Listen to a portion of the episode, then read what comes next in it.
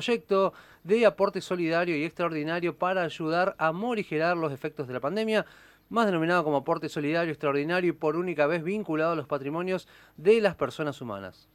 Es un proyecto que más allá que eh, para algunos sectores acá en Argentina es cuestionado, es también tendencia a nivel mundial, si lo queremos decir de esa manera, porque hay distintos países en el mundo que también se lo están planteando, que entienden, como se están entendiendo acá en nuestro país, que estamos en una situación extraordinaria que eh, amerita medidas extraordinarias como estas porque, eh, como decías vos, Javi, es eh, un aporte único y excepcional y que eh, viene a intentar morigerar los efectos de la pandemia. España, Italia, Suiza, Chile están impulsando propuestas similares a esta. Y lo importante de esto, porque se ha hablado muchísimo también de a quién va a afectar, a quién va a tocar, bueno, eh, va a impactar en 9.700 personas físicas.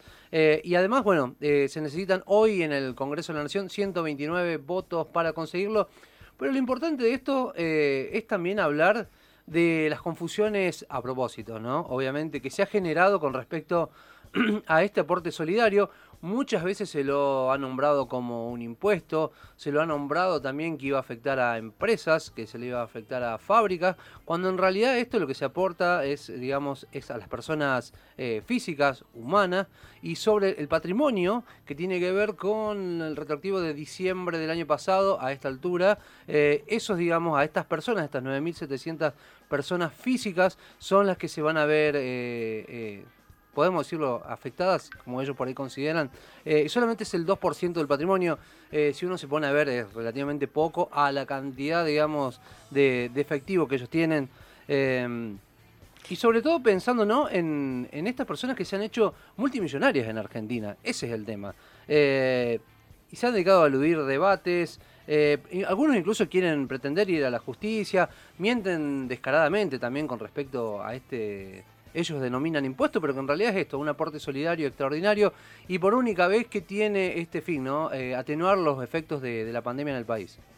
Lo llamativo también es que los detractores, al menos entre los legisladores que son en definitiva que van a tener que terminar dando eh, el visto bueno o no a este proyecto de ley, los detractores de esta idea, eh, mientras que desde la izquierda han anunciado que se van a abstener, argumentan que lo van a hacer porque se trata de un, eh, un aporte, bueno, no sé si lo llaman aporte ellos, pero por única vez, están en contra de estos. Ellos quisieran que fuera algo que se instale y que se cobre permanentemente. Y desde la derecha eh, mm, reniegan de esto porque argumentan que eh, va a afectar a la producción y a la inversión, cuando en realidad eh, se trata de esto. Por un lado, los que han planteado este proyecto hablan de aporte por única vez, principalmente para no afectar al desarrollo de inversiones en nuestro país, pero considerando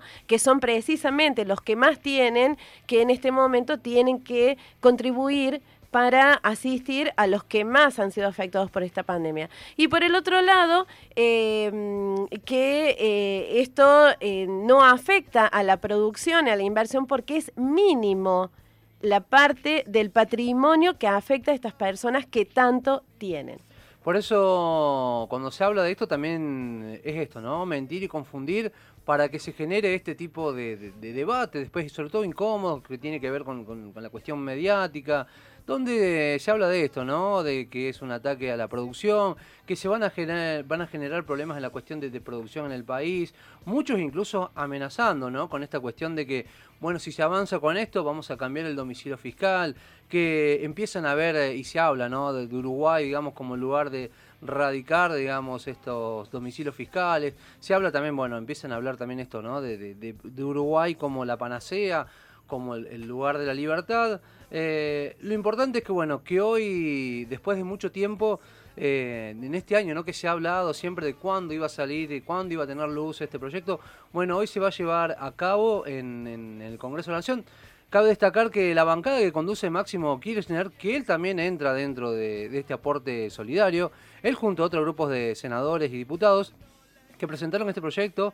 El 28 de agosto pasado se sumaron los respaldos del Interbloque Federal y Unidad para el Desarrollo. Ya confirmaron el apoyo del Consenso Federal, el Justicialismo, el Socialismo, el Progresismo Santafesino, Unidad y Equidad Federal, el Frente de la Concordia Misionero, Juntos Somos Río, Cuarto, eh, Río Negro y el Movimiento Popular Neuquino.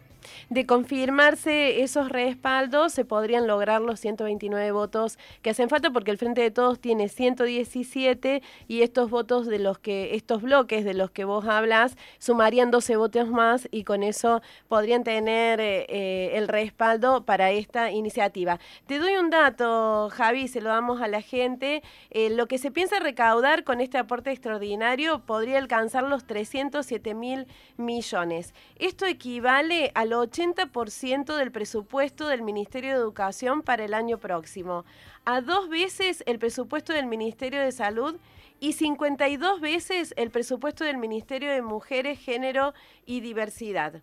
Así que imagínense si, eh, más allá de que ya tiene destino eh, pensado este aporte, es para darnos una idea de todo lo que se puede hacer con esta cantidad de dinero que para el que lo aporta es ínfima.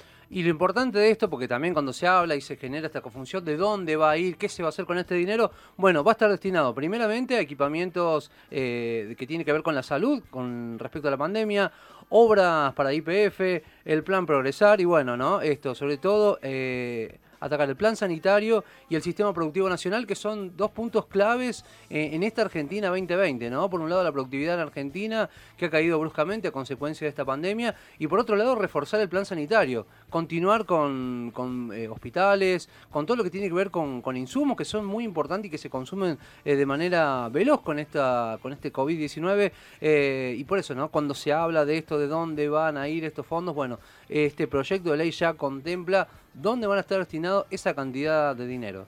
Veremos qué pasa finalmente en diputados. Se espera realmente una sesión acalorada, como vos lo anticipaba Javi, porque bueno, va a haber, hay, ya los hay y los hemos conocido en los medios capitalinos, eh, posiciones a favor y en contra de esta iniciativa que al menos pone en el centro del debate esto de empezar a discutir la redistribución de la riqueza. Y sobre todo que Argentina empieza a ponerse también a la cabeza de las principales potencias mundiales que en algunos casos ya tienen este impuesto a las grandes riquezas.